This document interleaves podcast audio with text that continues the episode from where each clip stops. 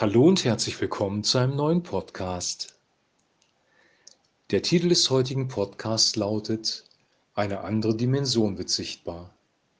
Wir lesen aus Lukas Kapitel 9, die Verse 28 bis 36. Etwa acht Tage später nahm Jesus Petrus, Jakobus und Johannes mit auf einen Berg, um zu beten. Während er betete, veränderte sich das Aussehen seines Gesichts und seine Kleider wurden strahlend weiß. Dann erschienen zwei Männer, Mose und Elia, und begannen mit Jesus zu sprechen. Auch sie waren von herrlichem Glanz umgeben. Sie sprachen darüber, wie er bald in Jerusalem sterben würde, um damit seinen Auftrag zu erfüllen. Petrus und die anderen Jünger waren sehr müde gewesen und eingeschlafen. Nun wachten sie auf und sahen den strahlenden Anblick von Jesus und den beiden Männern, die neben ihm standen. Als Mose und Elia sie verlassen wollten, rief Petrus schnell und ohne zu wissen, was er sagte, Meister, wie wunderbar ist das. Lass uns drei Hütten bauen, eine für dich, eine für Mose und eine für Elia.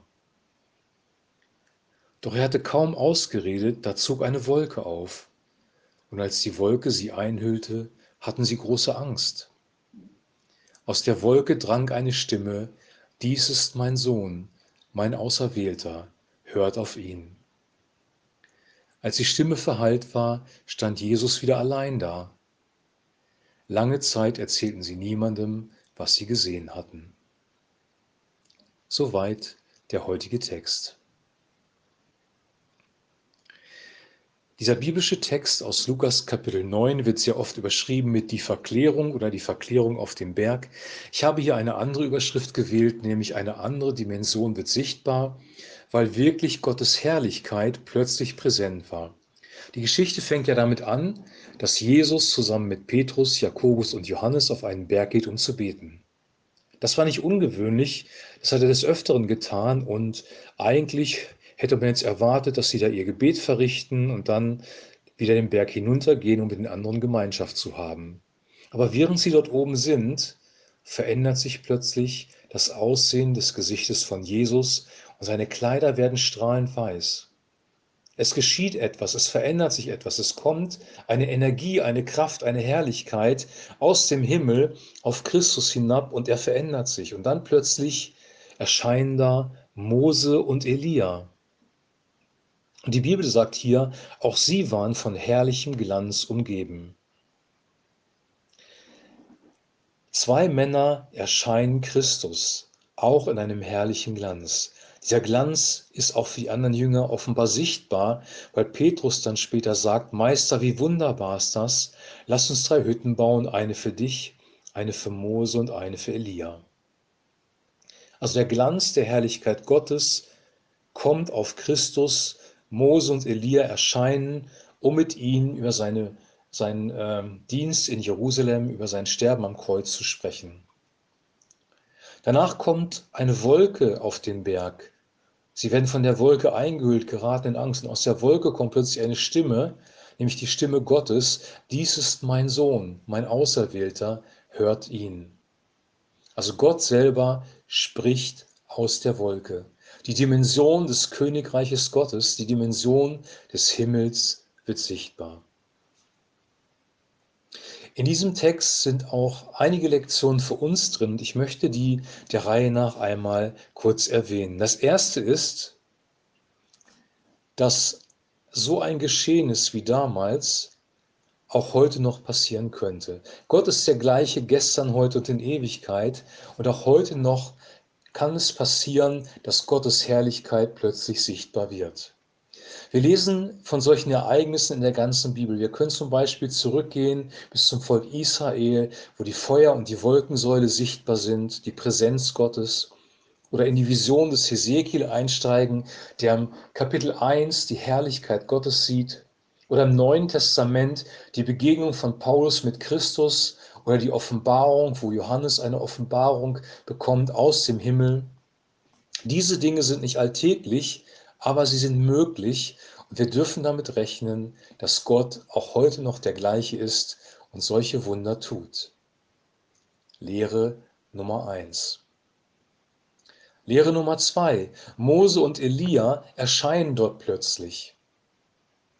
Das gibt uns Hoffnung für, für die Zeit nach dem physischen Tod, weil Mose und Elia waren schon lange Geschichte und plötzlich tauchen sie hier auf und zwar quick, lebendig. Die Botschaft ist, es gibt ein Leben nach dem Tod.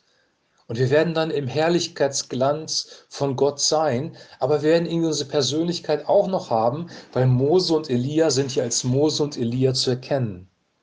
Das gibt uns Hoffnung für ein Leben nach dem Tod. Es ist nicht vorbei, wenn wir hier physisch sterben. Es ist nicht vorbei, wenn wir in den Sarg gelegt werden, sondern es gibt tatsächlich eine lebendige Hoffnung. Und von dieser lebendigen Hoffnung der Auferstehung spricht auch der Apostel Paulus. Die nächste Lektion ist, dass Menschen immer gerne versuchen, solche besonderen Ereignisse zu konservieren. Das ist so besonders, wir wollen das festhalten und auch Petrus versucht das. Meister, wie wunderbar ist das? Lass uns drei Hütten bauen, eine für dich, eine für Mose und eine für Elia. Er wollte sie da behalten, er wollte auch da sein. Es sollte ein Ort sein, an dem es immer gegenwärtig ist, diese Herrlichkeit Gottes. Aber das ist nicht Gottes Plan. Die Herrlichkeit war dann auch wieder weg. Plötzlich kommt Gott mit einer Wolke und spricht aus dieser Wolke. Gott kann auch heute noch sprechen, auch durch übernatürliche Dinge, auch durch übernatürliche Erscheinungen.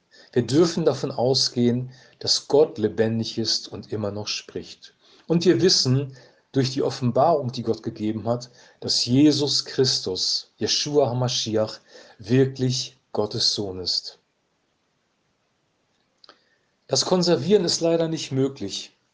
Wir können die Herrlichkeit Gottes nicht konservieren. Wenn wir berührt werden von ihm, es körperlich spüren oder einen inneren tiefen Frieden bekommen oder vielleicht sogar so eine Vision oder Begebenheit erleben, dann dürfen wir uns darüber freuen, aber wir dürfen da nicht stehen bleiben. Das Leben geht weiter und die Beziehung mit Gott geht weiter. Die Bibel sagt, dass wir nicht im Schauen leben, sondern im Glauben. Und die meiste Zeit leben wir im Glauben. Aber Gott ist real da und manchmal offenbart er sich uns auch in unserer Gefühlswelt, indem wir ihn spüren oder vielleicht sogar Visionen haben und diese Dinge sehen.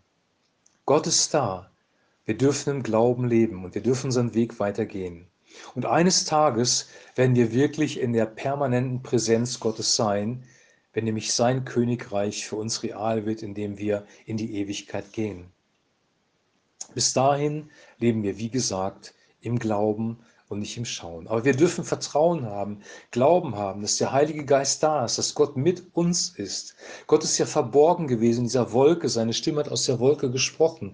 Und so ist Gott für uns in der Regel auch nicht sichtbar.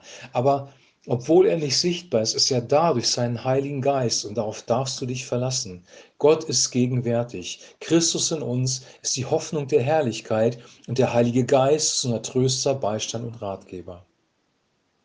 Nochmal zusammengefasst. Solche Erscheinungen können passieren, weil sie immer wieder passiert sind in der Geschichte des Alten und des Neuen Testamentes. Punkt zwei: Wir haben eine Hoffnung auf ein Leben nach dem Tod. Wir dürfen darauf hoffen, dass wir wie Mose und Elia quick lebendig sein werden. Punkt 3, wir brauchen das nicht zu konservieren, weil sowas geschieht immer wieder. Es sind kostbare Ereignisse, die wir nicht täglich haben, aber wir dürfen uns sicher sein, Gott ist bei uns, Gott ist mit uns. Und Punkt 4, Gott spricht auch heute noch. Gott spricht auch zu dir und er spricht auch zu mir. Und darin dürfen wir ruhen. Im Übrigen haben sie nicht versucht, durch spirituelle Techniken dieses Ereignis herbeizuführen. Sie sind einfach ins Gebet gegangen. Im Gebet können wunderbare Sachen passieren. Damit möchte ich schließen, weil es fängt mit Vers 28 an. Etwa acht Tage später nahm Jesus Petrus, Jakobus und Johannes mit auf einen Berg, um zu beten. Gebet ist wichtig und im Gebet können gewaltige Sachen passieren. Auch diese Botschaft steckt hier noch als fünfte Botschaft drin. Ich wünsche dir, dass dieser Text dein Herz berührt, dass du diese Botschaften darin erkennst, für dich in dein Leben integrierst und äh, eine gute Zeit damit hast. Ich wünsche dir jetzt noch einen guten Start in die Woche, eine gute Zeit Und wir hören uns dann wieder mit einem neuen Podcast und bis dahin ein herzliches Shalom.